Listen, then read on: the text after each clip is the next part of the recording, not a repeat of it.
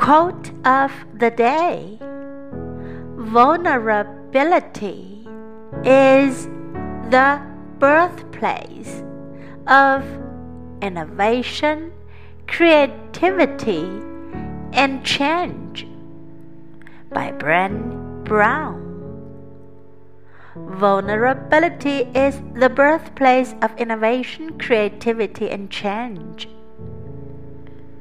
Word of the day Vulnerability. Vulnerability.